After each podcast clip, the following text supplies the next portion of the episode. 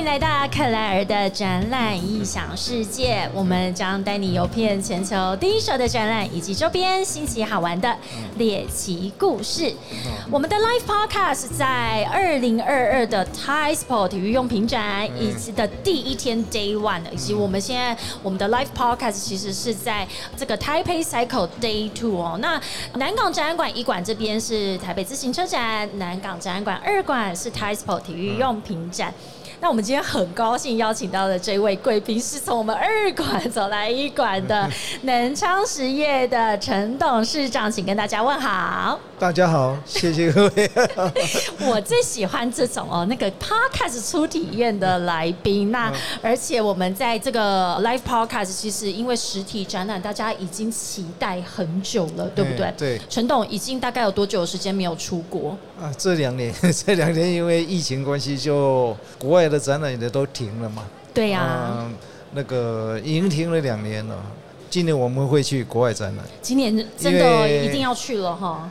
欧洲的那个 outdoor，，呃，听说台湾只有五家去，以前是上百家，现在我们只有五家。是。那我们今年就会去欧洲的展览。欧洲的这个盛会啊，哦，那就像我们现在在南港展览馆，我们的自行车展跟体育用品展，我们也是暌违已久了。那大家终于聚在一起，其实也都非常的不容易哦。我们终于这两年过去了。那以往其实我们刚刚正在跟陈董聊，以前我们都是在国外见面。是是。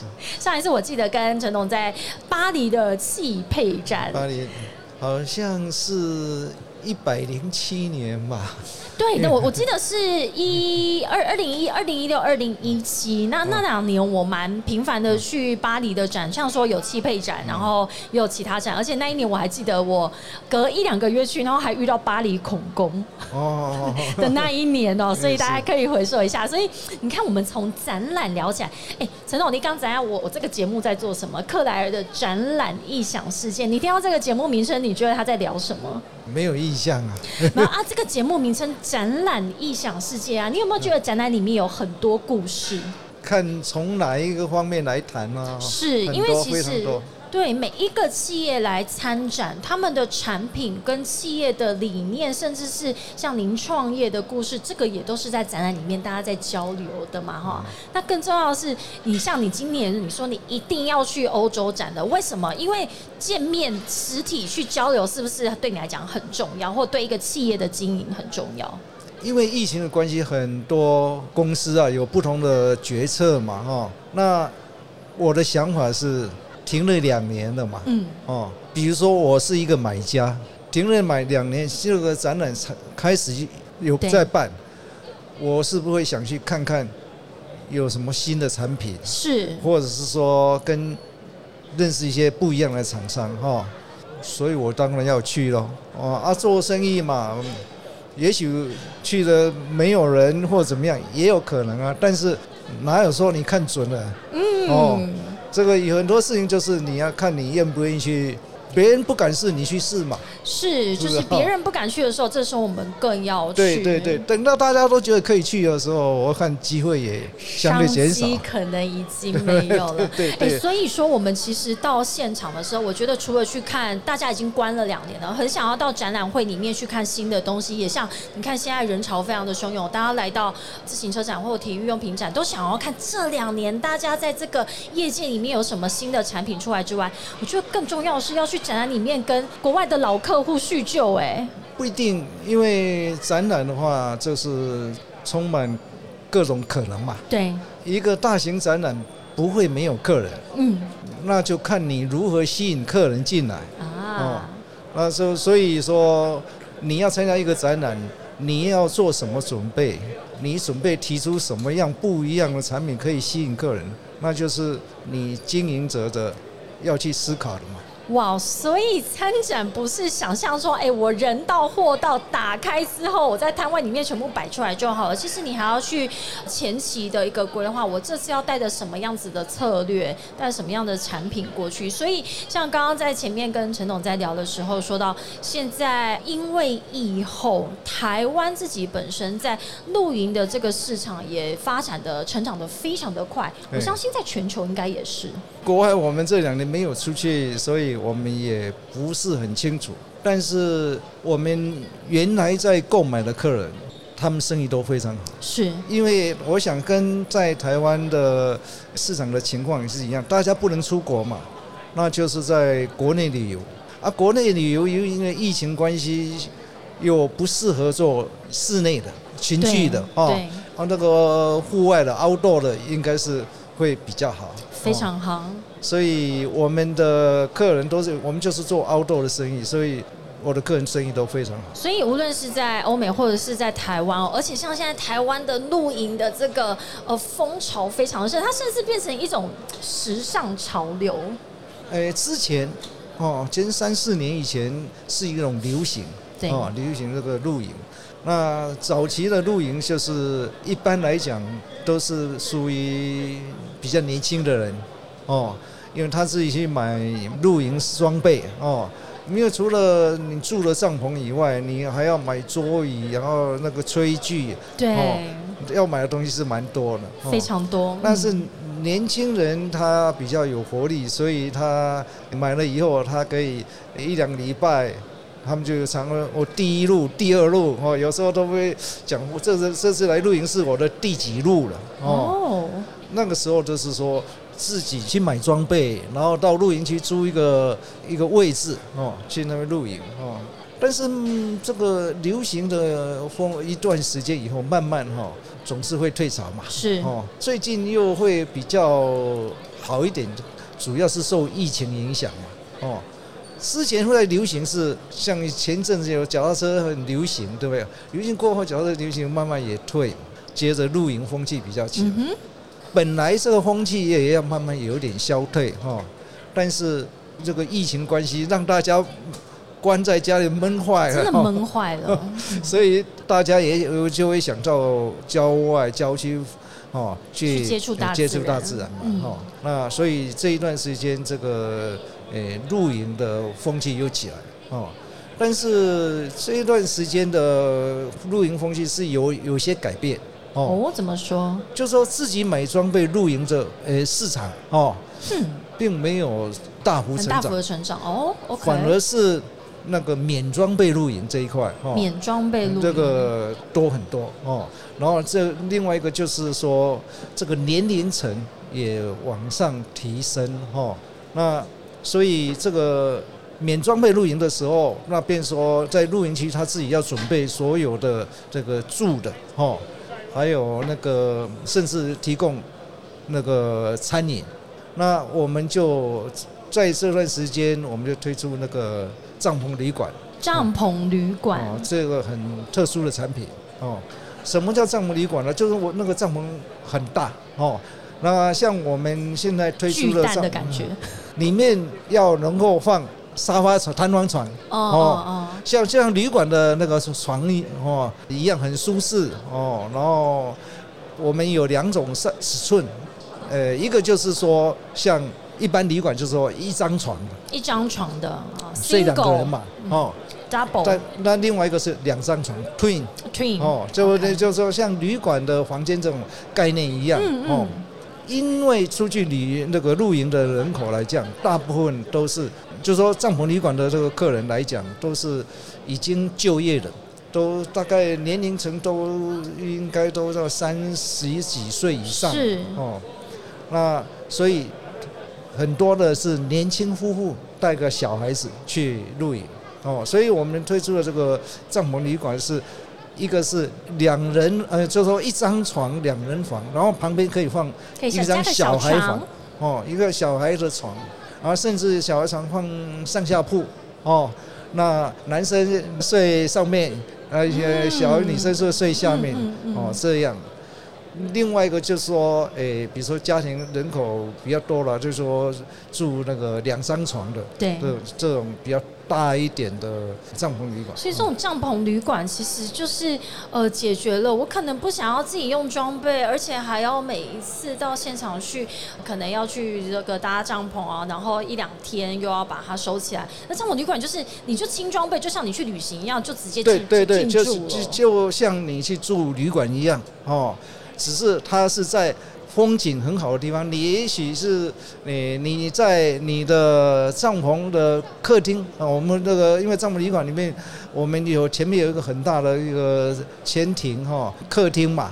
那你你就在你的等于说家里啊，往外看就可以看到日出哦，甚至看到日落哦。有时候在山区要看云海哦，然后呢，那个小鸟啊，就一直飞到你旁边的树上，在那边叫，所以这个那种感受哈、是比你住都市那个旅馆要好很多。而且这个感受，我觉得也跟在住说，就算这个旅馆它已经是在可能郊外了，可是我觉得住帐篷本身就跟住旅馆，你所的那个体验就是不一样的。诶，事实上是会很不一样哦，因为那是你接触到大自然对，哦。那在帐篷旅馆里面，它的那个设备现在都非常好，有冷气，冬天有暖气，现在那个夏天有冷气，对，哦，还有沙发可以坐哦，嗯，然后那个呃那个里面也有卫浴，有卫浴也也有，然后呃甚至有厨房吗？也有，因为我们做设计的帐篷旅馆，除了睡觉的地方，要前庭有一个蛮差不多有三米纵深，宽度到五米的宽度哈，这样一个空间哈。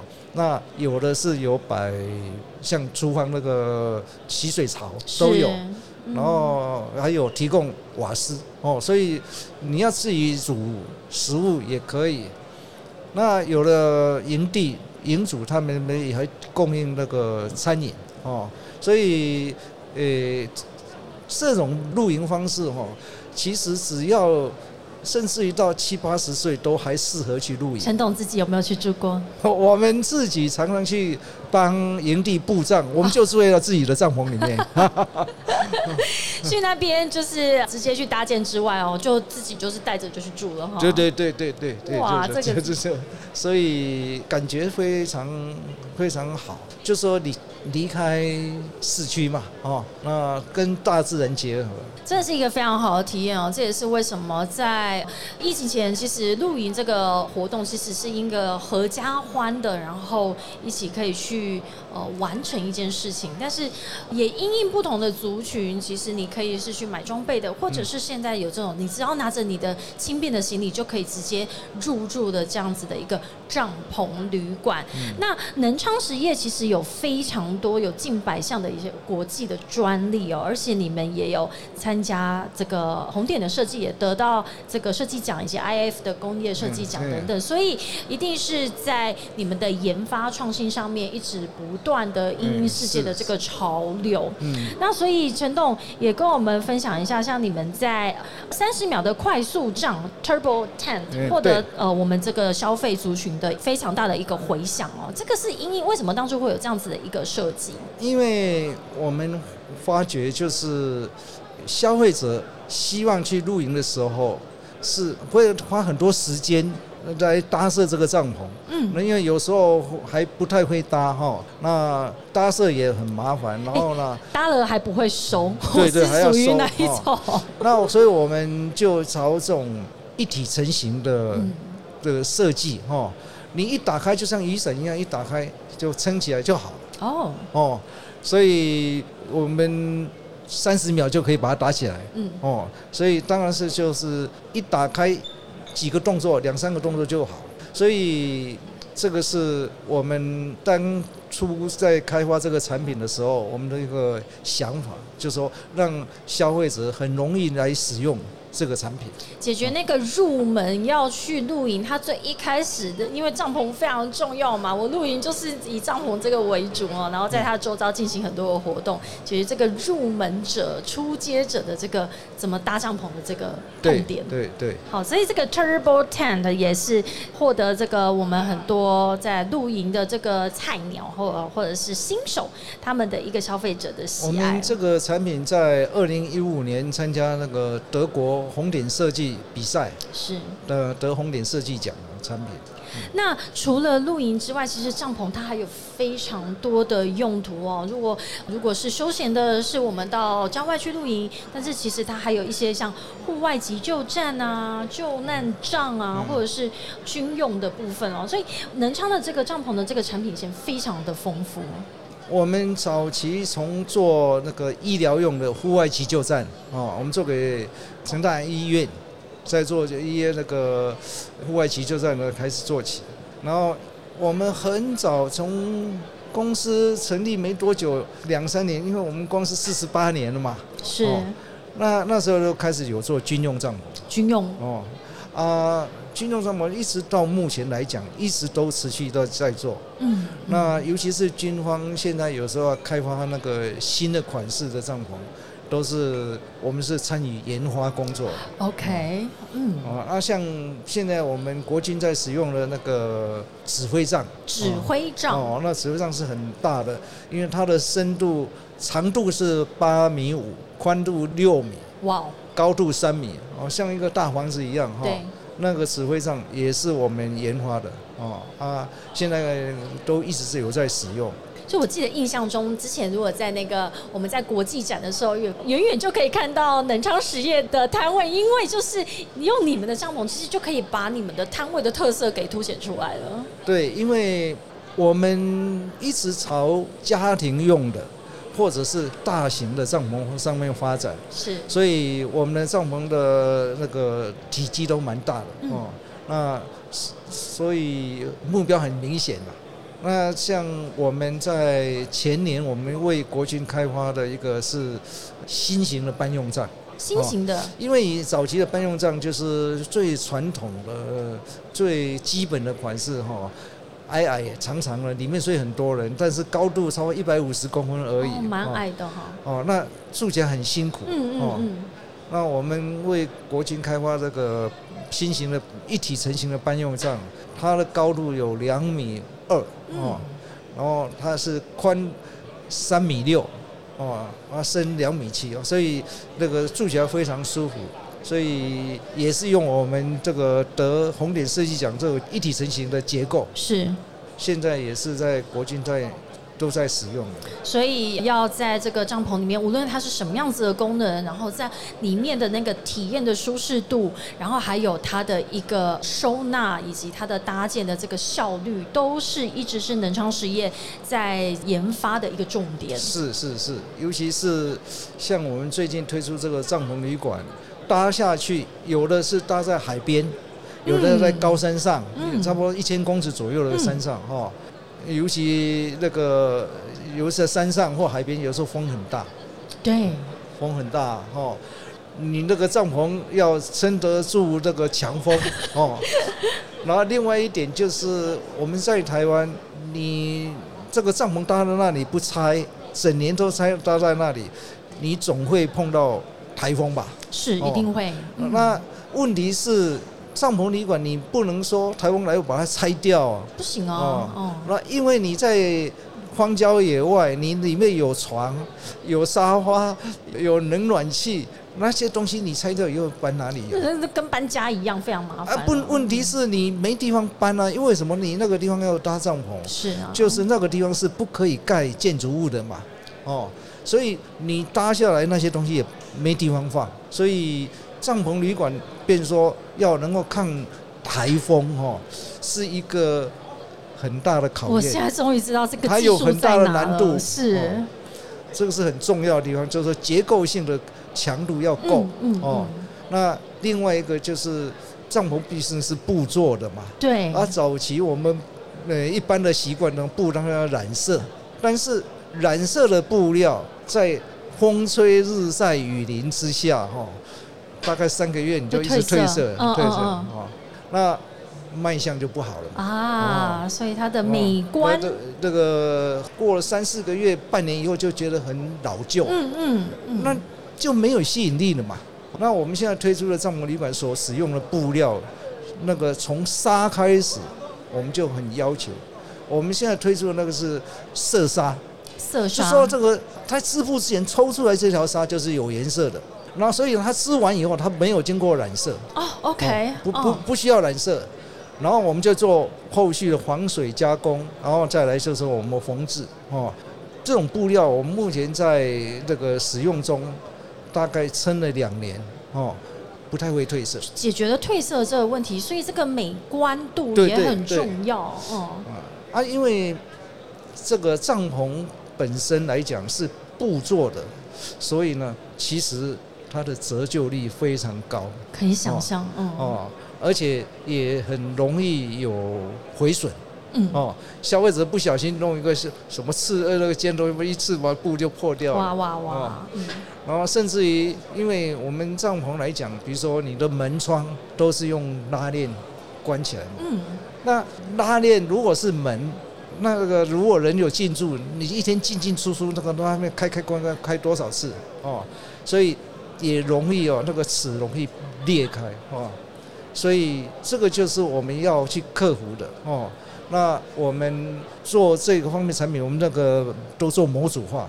比如说，我现在在用，突然这个拉链齿断裂了，那就门就关不起来了哈。总不能贵州弄换，啊，贵州换那那是很麻烦，是我们要专业的人去换的。所以我如果说我们的客人他在在某个营区山上哪一个地方坏掉，我寄一片门去给他。OK，哦，就很简单，然后他就。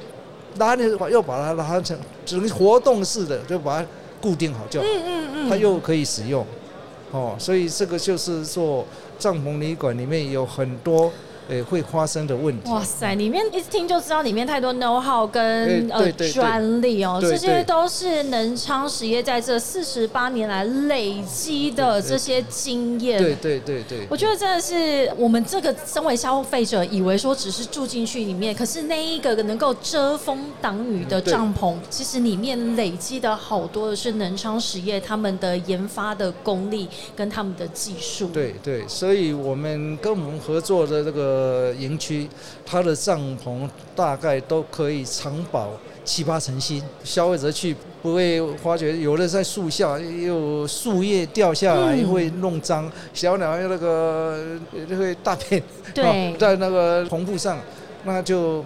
卖相就很不好，卖相就不好啊！哈，对，因为就是他们在做这个，这这也算是一个饭店观光旅游，也希望它保持着一个让人家看得非常赏心悦目的外观。对，所以我们今天真的是在现场累积了好多跟帐篷相关的这个专业知识，而且也知道说南昌实业他们一直着重在这个帐篷的研发，从以前的可能是医疗军用，一直累积到现在我们的这个休闲旅游的部分，其实也。都有非常多的这个技术含量在后面。我们今天再一次感谢能昌实业的陈董事长来到克莱尔的展览异想世界。我们在二零二二 TaiSpo Day One 以及 Taipei Cycle 的 Day Two，我们在南港展览馆的一馆跟二馆都有非常精彩的摊位，可以来到这个现场。我们再一次感谢陈董事长来到克莱尔的展览异想世界 Podcast 第一次出体验成功，谢谢谢谢，欢迎有空来我们这边看看。好的，谢谢，谢谢。